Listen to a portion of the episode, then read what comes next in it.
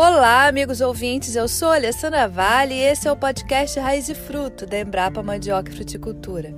Neste episódio, temos três convidados para falar de uma novidade que vem atender aos anseios do setor produtivo de mandioca do centro-sul do país. É o lançamento da BRS 429 para São Paulo e Paraná, sendo a primeira variedade de mesa da Embrapa recomendada para o estado paulista. Já os mandiocultores paranaenses contam desde 2015 com as variedades BRS 396 e BRS 399.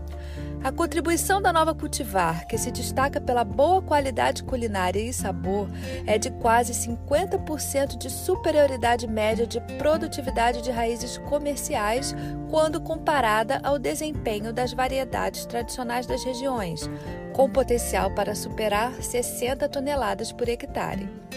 O lançamento aconteceu em junho na Fazenda Escola do Campus Regional do Noroeste da Universidade Estadual de Maringá, localizada em Diamante do Norte, no Paraná, e uma série de ações de promoção da variedade estão previstas em áreas de instituições e produtores parceiros nos experimentos nos dois estados. A previsão é de que ainda em 2022 haja também a extensão de recomendação para o Cerrado.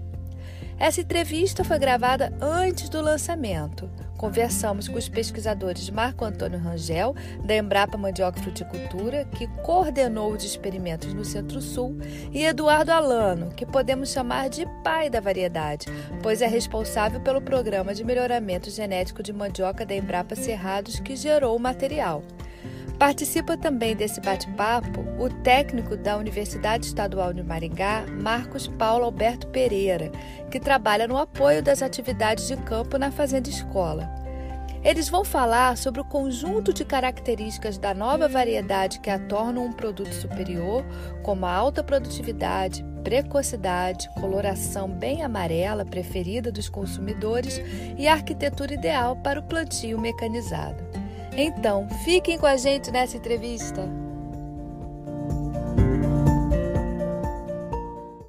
Olá, Rangel, Alano e Marcos Paulo, sejam muito bem-vindos ao nosso podcast. Olá, Alessandra, muito obrigado, é uma honra. Oi, Alessandra, tudo bem? Que bom estar aqui. Olá, Alessandra, ouvintes e demais participantes, é um prazer estar aqui para juntamente com os companheiros Rangel e Marcos Paulo, em nome de toda a equipe que atuou no desenvolvimento da cultivar de mandioca de mesa BRS 429, apresentar a mesma para o setor produtivo e os consumidores em geral. Perfeito. Rangel, o que significa para o estado de São Paulo ganhar o reforço dessa nova variedade de mesa? Por que existe esse anseio do setor produtivo por novos materiais? É, Alessandra, olha, eu tenho andado pelo estado de São Paulo, conversado com muitos produtores, é, muitos processadores e percebido o quão importante né, é, o, é, a cadeia da mandioca de mesa no estado de São Paulo. Né, é uma cadeia importantíssima, é, haja vista a população do estado de São Paulo. Né, então, é uma cadeia profissionalizada. E ao longo desses anos, as variedades né, que, que são consagradas lá, que eles têm usado, estão perdendo, né, estão perdendo a qualidade, estão perdendo o vigor, estão perdendo o potencial, infelizmente, né? E a gente percebe um espaço muito grande de, de, de, necessidade que a gente percebe dos produtores de ter uma variedades mais estáveis, com características diferenciadas para o mercado, sabor. Né? Então, é um mercado gigantesco, é um mercado variado, que tem um espaço muito grande e variedade está sendo um problema. Eles estão, eles estão com variedades que realmente não estão respondendo mais é, aos, às necessidades deles. Certo. E qual o conjunto de características da BRS 429 que a tornam um produto superior, Rangel? É, a gente vem trabalhando há muitos anos com mandioca de mesa e percebido, né, interagido muito com, com todos os segmentos, né? E percebe que as, as variedades, em geral, elas têm uma característica assim, de adaptação muito local, às vezes, né? Então, assim, às vezes o, é, não existe características bem fixadas, né? Às vezes o cara está colhendo uma variedade amarela, daqui a pouco está colhendo uma variedade branca, e o sabor de uma é de um jeito, o sabor da outra é outro. mas existe uma necessidade de, e uma vontade do mercado se profissionalizar, né? Porque os consumidores estão percebendo valor na mandioca, está aumentando o consumo de mandioca de mesa, né? E tem agregado bastante valor, né? Vários produtos diferenciados hoje a partir de mandioca de mesa. Então a gente tem, tem acompanhado essas tendências e tem visto que eh, algumas características são importantes. Por exemplo, o padrão de raiz, né, a, a conformação das raízes, eu acredito que o Eduardo pode me ajudar depois, né, se eu, esque se eu esquecer uma característica.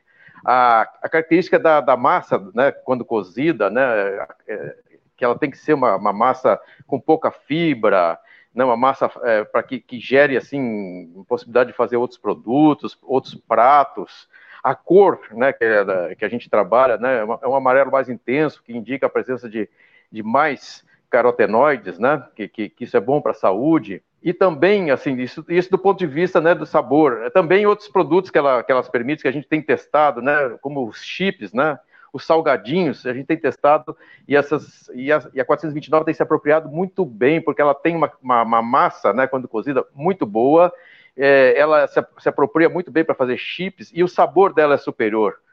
Então, os, dos, todos os testes que a gente tem feito e nos diálogos que a gente tem tido com os produtores, com os processadores, eles têm recebido muito bem, com muita, muito boa expectativa, essa variedade.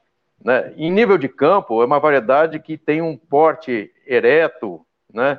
Então, isso permite que, assim, mais facilidade para o plantio. Então, aquele, aquele produtor que está aumentando sua escala, ele já está plantando com, com, com, máquinas, né, com, com, usando mecanização.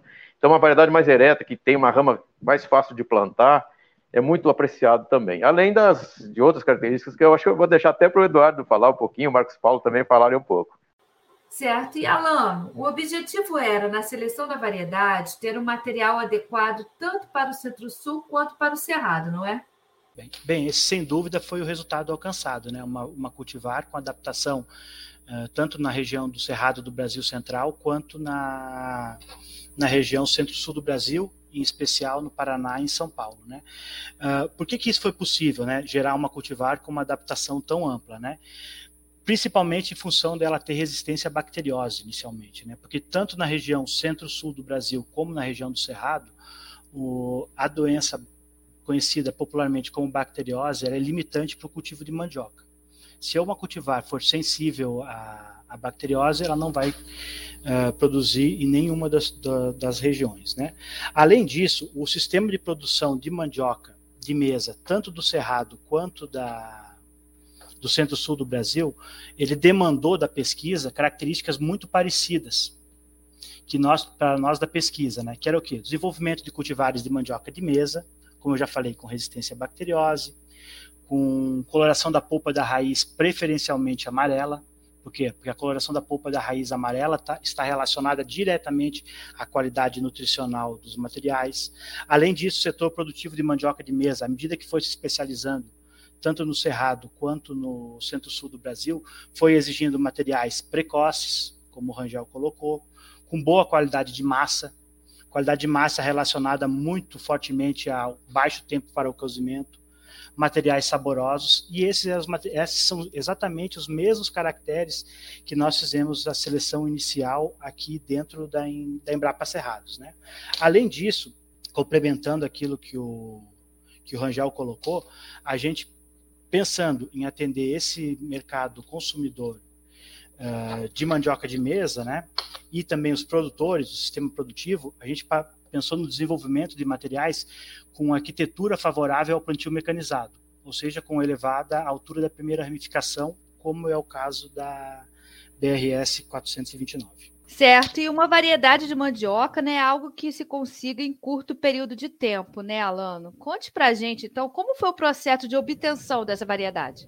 Bem, realmente não é nada fácil né, a obtenção de uma nova cultivar de mandioca. Uh, só para se ter uma ideia, né, os campos de cruzamento, da onde foram obtidas as sementes que deram origem à BRS 429, foi implantado aqui na Embrapa Cerrados em 2008 e 2009. Então, se nós pensarmos que o campo de cruzamento foi implantado em 2008 e 2009, e para trás disso, né, anteriormente, nós tínhamos que ter feito o levantamento das demandas, a seleção dos genitores que iam ser utilizados no campo de cruzamento. Então, tem um trabalho anterior de seleção de genitores. Em 2008 e 2009 foi implantado o campo de cruzamento. Foram obtidas as sementes. Essas sementes deram origem a plântulas. A primeira seleção da BRS 429, quando ela era apenas uma planta oriunda de uma semente botânica de mandioca, foi obtida na safra 2009 e 2010. Na safra 2010-2011, a gente fez a primeira seleção da, da BRS 429, onde a gente avaliou resistência à bacteriose, coloração da polpa da raiz, principalmente, né? e arquitetura. Como eu falei anteriormente, a elevada estatura da primeira ramificação. Nessa safra, nós tínhamos apenas cinco plantas. Na safra 2011 e 2012, nós tínhamos cinco plantas, 25 plantas, perdão, da BRS 429, dentro de uma população enorme. Nesse momento, a gente fez o terceiro ciclo de seleção dela. Para, em 2013 ela ser introduzida no Centro-Sul para esse trabalho em parceria com os parceiros aí do Centro-Sul, né? Desde a introdução do Centro-Sul em 2013 para o lançamento agora em 2022. Se nós voltarmos lá para 2008, o tempo do cruzamento, o ano do cruzamento, até 2022, o ano do lançamento, nós temos 14 anos, sem considerar o tempo uh, despendido na seleção dos genitores. Então, são 14 anos para a geração de uma única cultivar. Bem, mas só tinha uma semente? Não. Em média, Alessandra, uh, para se obter uma nova cultivar, é necessário lá no início do ciclo, como eu falei, em sementes, lá quando você tem uma planta, 14 mil plantas. Você tem que ter 14 mil plantas para ter uma cultivar em média. Isso quando os genitores são bem escolhidos. Então não é nada fácil, Alessandra. É caro e trabalhoso. Realmente é impressionante mesmo, né? O público geral não tem noção do tempo, né? Do trabalho que está por trás da obtenção de uma variedade, né? E como foi, Rangel, o trabalho de validação na região? Como foi construída a rede de experimentos? É, Alessandra, então, você vê que foi um trabalho gigantesco, né, e para a gente se aproximar né, do, do, do, produtor e também do consumidor, a gente precisa de parceria, né? Nada acontece sem parceria, né? E assim foi. A gente tem um trabalho onde foi, houve um encontro, né, de, de, de, de vontade, de interesse, né, de, de, vontade de fazer entre nós, né, da Embrapa e o pessoal ali da de Diamante do Norte, né, o pessoal da da Universidade Estadual de Maringá, ali do campus regional do Noroeste, em Diamante do Norte, no Paraná. E também ali tem, nós temos a felicidade de ter a, um colégio agrícola, né, o Colégio Agrícola Estadual do Noroeste. Então a gente juntou, né, todo um, um pessoal variado, né, os alunos, né, avaliando juntos. E com isso a gente foi ganhando experiência, fomos é, adaptando, aprimorando os processos juntamente, né, sempre em comunicação com a Embrapa Cerrados, né, sempre a gente foi é, em uma harmonia muito grande, né, entre, entre as unidades da Embrapa e também entre as unidades da Embrapa e também os parceiros, né, da Universidade do Colégio Agrícola. Então isso foi amadurecendo de, de forma que eu posso falar assim, olha, sem a parceria ali do pessoal da UEM, né, e do Colégio Agrícola, não, a gente não teria chegado no ponto que chegou, né? Porque ali o pessoal mostrou assim uma grande dedicação. Nós fomos é, treinando, né? Porque você desenvolver uma variedade de mesa e você saber diferenciar, né? Uma, um material de outro, que esse aqui é um pouquinho melhor que aquele ali, isso exige treinamento, né? Exige aprimoramento de, de do, dos sentidos, né? Do paladar, né? Do, e tudo mais, né? De, de, da hora de você experimentar. E nós fomos assim conjuntamente, né? Fomos desenvolvendo isso, e hoje eu posso dizer assim que ali existe um centro de excelência em Diamante do Norte, um centro de excelência para trabalhar com, com tecnologia para mandioca de mesa. Então, foi assim, uma, uma parceria que amadureceu, cresceu, e hoje, graças a Deus, né, nós estamos aí com essa alegria, né, de depois de gerar outras variedades juntos, né, a 396, 399, também, né, e lançando, e felizmente lançando em Diamante do Norte, é, numa região emblemática ali, né, que é na região do Pontal do Paranapanema, é, lançando, entregando para a sociedade uma variedade superior. Então, eu não sei nem o que falar para agradecer a parceria que nós temos aí, essa harmonia que a gente convive, que certamente com, com essa sintonia, é, os resultados foram é, de melhor qualidade. Eu, permita complementar. Além disso, né, além dessa, dessa parceria em Diamante Norte, vários outros parceiros, né, eu estou me referindo ali porque ali nós vamos fazer o lançamento. Vários outros parceiros foram fundamentais, né, várias associações, outras unidades da Embrapa, como a Embrapa Agropecuária Oeste também participou de várias fases, é, empresas, universidades, né, então existe uma série de parceiros aí que ajudaram né, a avaliar e, e nos dar respaldo, né, assim, com resultados de campo, para que a gente pudesse ter a segurança de, né, de entregar essa variedade à sociedade. E como você avalia essa parceria com a Embrapa, Marcos Paulo? Olha, Alessandra, nós avaliamos ela como excelente. Uma parceria é, ímpar né, para a nossa região. Lembrando assim que é, essa parceria ela veio de forma exponencial para atender os objetivos da universidade, que é a extensão. Ela iniciou é, entre 2008 e 2009 pelo nosso engenheiro agrônomo, o Sabino Leones Moteca, hoje aposentado. Ele ali trabalhava como agrônomo aqui no campus e começou a perceber a necessidade dos nossos produtores em melhoria da mandioca de mesa. E foi ele que em contato com os pesquisadores da Embrapa, trouxe essa parceria para o campus. Né? Também aqui a gente não pode esquecer de outras pessoas que foram importantes nesse processo de longo trabalho, né? de, de muito trabalho. O nosso zootecnista, o Dr. Luiz Alexandre, também hoje aposentado, que é, foi diretor do campus desde lá no início e, e atuou e, e colaborou muito para essa parceria ao colégio agrícola, como o Rangel mencionou, dentro da unidade, dentro do campus, nós temos uma, um, um colégio agrícola com 250, em média 250 alunos em regime de internato. E é, é importantíssimo esse, esse colégio para a região e também para as nossas atividades. Né? Hoje tem como diretor o, o professor o Ivo Suzuki, quem nos apoia, participa, né? um colégio que atende toda a região do Noroeste, do, do, Sul do estado do Mato Grosso do Sul, do Oeste paulista.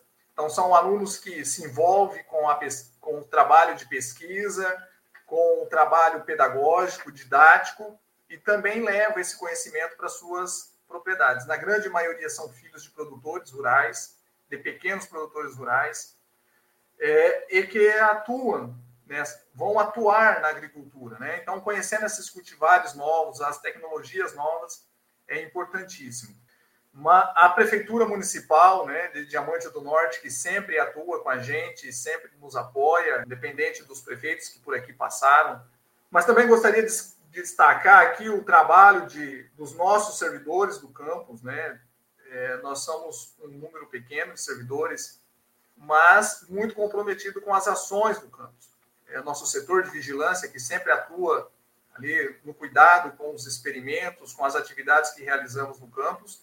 Mas, em especial, gostaria aqui de destacar os nossos servidores da auxiliar agropecuário, que lidam diretamente nessa, nesse, nesse trabalho. Né? O nosso servidor Jaime Benedix, o Reginaldo e o Sérgio, principalmente nesse último é, cultivo que fizemos ali, sempre estão atuando atuando de forma muito é, prestativa, responsável, cuidando, como o Rangel disse, né, com excelência, com capricho, é, atendendo a, a, aos pedidos dos pesquisadores, atendendo às nossas, às nossas demandas.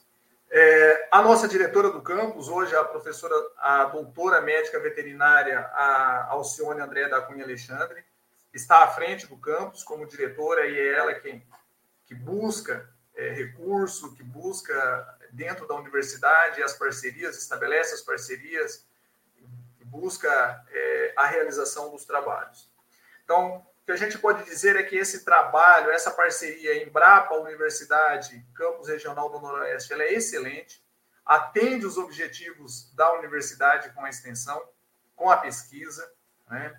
atende os anseios da nossa comunidade de entorno, dos nossos produtores uma vez que estamos numa, numa região muito carente né, de, de, de, de conhecimento, de tecnologias novas, É, estamos a 165 quilômetros do campo sede de Maringá, então é importantíssima essa pesquisa. Nós temos muito a agradecer à Embrapa, ao Rangel, a todos os pesquisadores envolvidos com esse trabalho de pesquisa aqui em Diamante do Norte, no campus da universidade. Perfeito, Marcos Paulo. E sobre a BRS 429 em si, qual sua opinião sobre o material? Quais as características que você destacaria? Olha, Alessandra, ele é um material de excelência para a gente. Nós já temos ele aqui no campus há alguns, alguns anos, né? Como o Alano falou, a gente vem trabalhando com ele na, na área experimental. É certificar o que o Rangel disse, né? Uma coloração muito boa, é, uma massa saborosa, uma mandioca muito saborosa. É, na questão é, para mecanização, para trabalhar ela de forma mecanizada, ela tem uma haste muito boa, né? comprimento, é um material forte. A gente percebe que é, tem um padrão de raiz, né? isso é importante, porque se a gente destinar ela para o produtor, hoje o pessoal usa para comercializar ela em natura, em pacotes. Então, ela tem um padrão de raiz. As raízes são bastante lineares, não tem raízes tortas.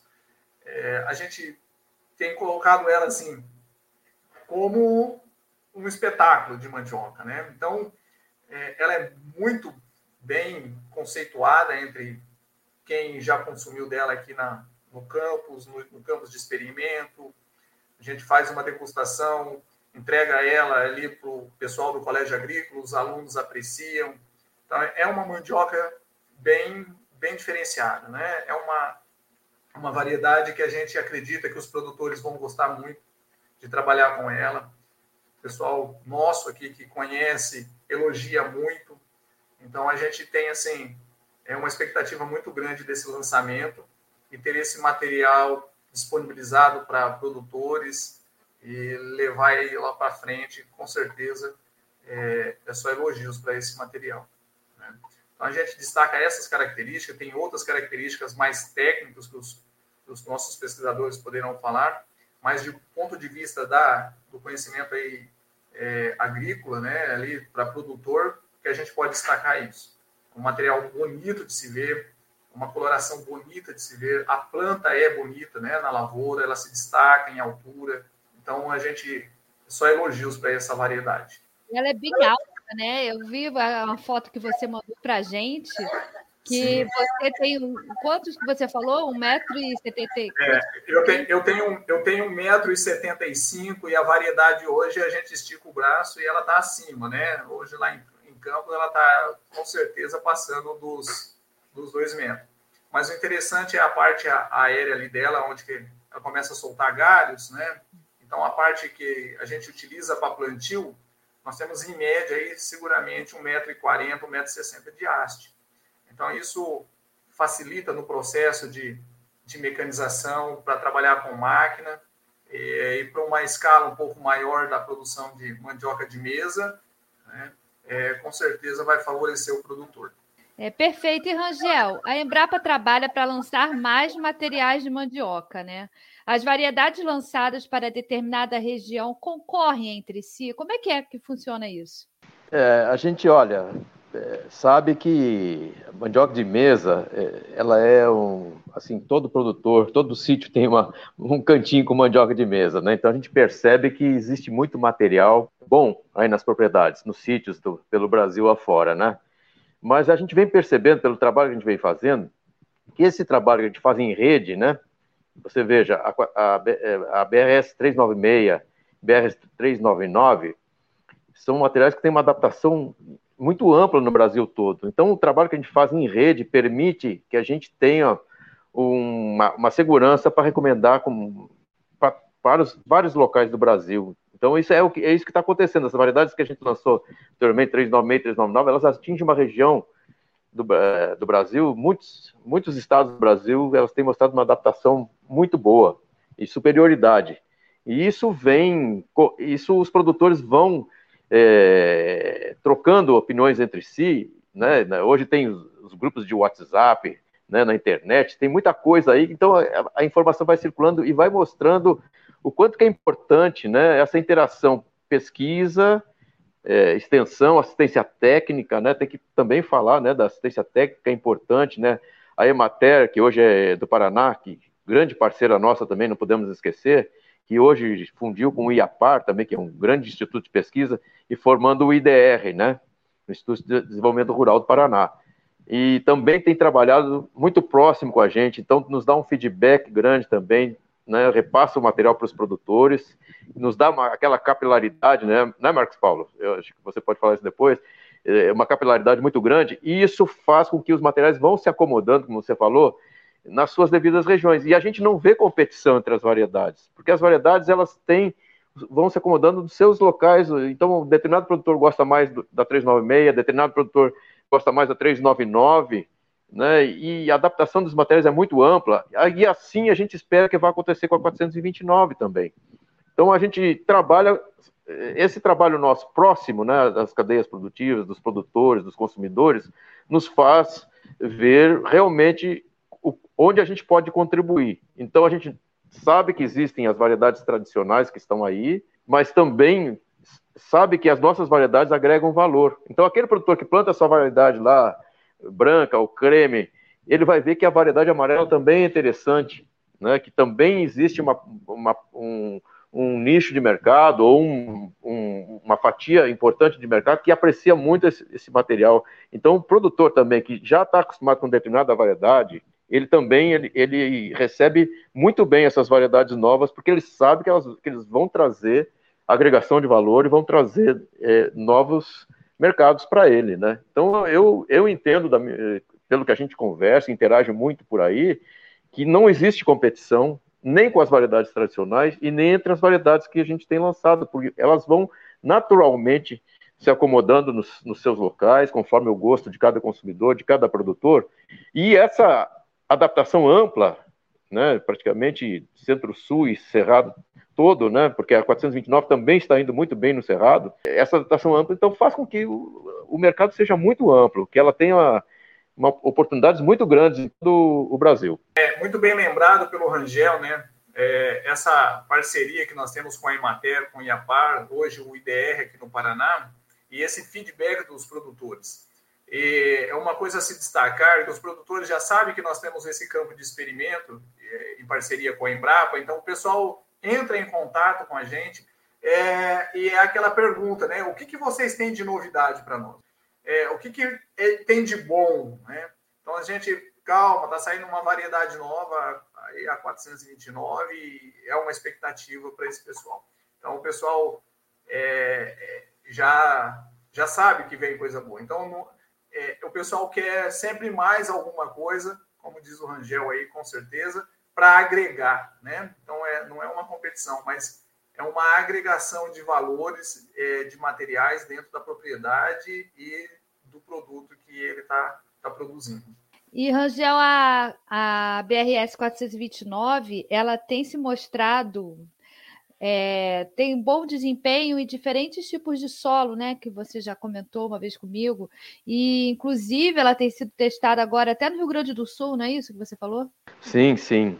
É, a gente tem visto uma adaptação muito boa, como eu falei, né? Então, diversos tipos de solo, a região, né, de, é, na região oeste do Paraná, que é um solo argiloso, né, ou nos, ali na região de Dourados, no Mato Grosso do Sul, é, ali na parceria com a Embrapa Agropecuária Oeste, com a Agraer do Mato Grosso do Sul. Na região oeste do Paraná, nós temos parceria com a Unioeste, né? E também temos parceria com a Associação Técnica das Indústrias de Mandioca do, do Oeste do Paraná, que é a Atimop. Então, a gente tem visto, assim, solos argilosos, nos solos ali de, mais arenosos, que é o caso do noroeste do Paraná, em São Paulo, já que é uma transição, regiões que é uma transição para o cerrado, e aí no cerrado, chegando no cerrado, o comportamento dela é bastante estável, né? Então isso nos dá uma tranquilidade, né? E toda essa toda essa experiência que a gente adquiriu, né, na, na parceria aí de troca de informações, né, e, e, de potencialização da rede, como o Marcos Paulo falou, né, de, de potencialização da rede de troca de informações, isso nos dá um, um acréscimo muito grande no nosso trabalho, né? Porque a gente não fica isolado, só o pesquisador, né? Existe uma cadeia de informação que é muito capilarizada, né? E a extensão de recomendação para o Cerrado está previsto, né, para o segundo semestre, não é isso, Alano? Isso, Alessandro, a gente está correndo com a regularização junto ao Ministério da Agricultura, né? para fazer a extensão de recomendação dela aqui para o Cerrado. Ela tem mostrado uma adaptação muito boa aqui. A gente tem visto ela em solos de média e alta fertilidade, produzindo até 30% a mais que as testemunhas, né? com uma qualidade culinária excelente, boa resposta à irrigação. Os produtores têm gostado muito dela e a gente tem recebido relatos muito interessantes de produtores, o Rangel e Marcos Paulo. Tem um produtor que, entre outras cultivares, planta 429. Aí ele vendeu algumas alguns quilos dela para um desse que um que comercializa é, pega compra mandioca em casca descasca e comercializa ela ela descascada ele gostou tanto que voltou lá e comprou toda a lavoura do, do produtor né e o produtor adorou e está aumentando mais a área dela esse foi um dos produtores que participou do processo de validação com a gente. Então a gente está apostando muito nela e como diz o Rangel, ela não vai vir para competir diretamente com as outras cultivares que nós já lançamos, né? Porque cada uma tem uma característica. Vamos falar rapidamente aqui, Rangel, a 399, né? Ela produz muito por hectare, mas o, ela principalmente eu estou vendo que está que tá preferindo ela os produtores que descascam, que vendem mandioca descascada. Já os produtores que vendem mandioca em caixa, em função do padrão de raiz, estão gostando muito da 396, agora da 429, né? Esse é só um, um, um exemplo para corroborar com aquilo que o Rangel falou. E além disso, quanto mais opção o produtor, mais opções, né, o produtor tem, melhor fica para ele na hora de decidir. E ele não precisa implantar a lavoura dele com apenas uma cultivar, ele pode usar mais de uma. E assim ele tem um, um leque maior de, de opções. Ótimo. Agora, Lano, gostaria que você falasse sobre a importância de o produtor adquirir material das instituições e dos parceiros licenciados pela Embrapa. Bem, Alessandro, é, eu vou frisar isso, tá bom? A única maneira que o produtor tem de ter uma garantia que está que tá adquirindo material com qualidade genética e sanitária é adquiri-lo de um dos parceiros da Embrapa, de algum dos, dos licenciados da Embrapa para comercialização de material propagativo de mandioca. Bem, por exemplo, o produtor ligou para mim, é, comentando comigo né, que havia plantado a BRS 399 e que as raízes eram de coloração branca, né? O que, que tinha acontecido, né? Aí eu conversando com ele, uh, eu comentei com ele que essa característica ela tem uma baixa influência do ambiente, então não era questão ambiental. E avançando mais na conversa, eu, eu, eu perguntei para ele onde que ele tinha adquirido a, as manivas sementes. E ele me disse que havia adquirido pela internet. Então, provavelmente ele comprou gato por lebre, né? Eles venderam algum outro material dizendo para ele que era BRS 399, mas não era. Então, a única maneira de adquirir material genético da Embrapa é por meio dos licenciados da Embrapa. E quem são os licenciados para multiplicar a 429, Alano? Então, atualmente nós temos três licenciados, tá bom? Um é a Vivetec Agrociências do Paraná, a Clonagen Comércio de Mudas e Plantas que fica em Santa Catarina, e o Benedito Dutra Luz de Souza, que fica no Pará. Aquilo que o Rangel colocou a respeito da adaptação da BRS 429, o Benedito ele constantemente entra em contato comigo e ele informa que ela está se desenvolvendo muito bem no Pará. Olha, o material desenvolvido inicialmente para o Cerrado e para o Centro-Sul, indo bem no Pará. Né? Essa é, uma, é, um indicativo né, da ampla adaptação desse material. Eu, eu, citei aqui três, são os três licenciados atualmente pela Embrapa para comercialização desse material. Agora, uh, isso é dinâmico, Alessandro. Uh, outros interessados podem procurar a Embrapa e se atenderem às exigências do mercado, vai ter toda uma equipe para os auxiliar e eles podem vir a, no futuro a serem licenciados da Embrapa e aí ampliar essa lista de licenciados. A melhor maneira de consultar essa lista é entrar na página da Embrapa, tecnologias, procurar, procurar a BRS 429 e lá vai ter a lista dos licenciados. Eu gostaria de complementar, Alessandra e Eduardo, é, realmente, trabalho, esse trabalho que a gente tem feito é um trabalho inovador. Então, essa, essa aproximação com, com essas empresas né, profissionalizadas para produzir material propagativo foi um trabalho de, de, de, longa data que a gente vem fazendo, né? Nas bases que a gente tem de melhoramento ali, logicamente existe, como o Marcos Paulo falou, é, aproximação com os produtores da região ali. Então, existe um trabalho acompanhado por nós, né, de que os produtores acessam os materiais a partir né, da, da, dessa, dos nossos parceiros também. Né? Mas o que, o que a gente tem feito o trabalho, e os parceiros têm entendido isso e têm mostrado é, uma grande aceitação, é que esses parceiros que, que o Eduardo citou, que são as biofábricas, né, eles, eles vão produzir um material é, geneticamente né, é, apropriado, né, e também, da, do ponto de vista fitossanitário, um material superior.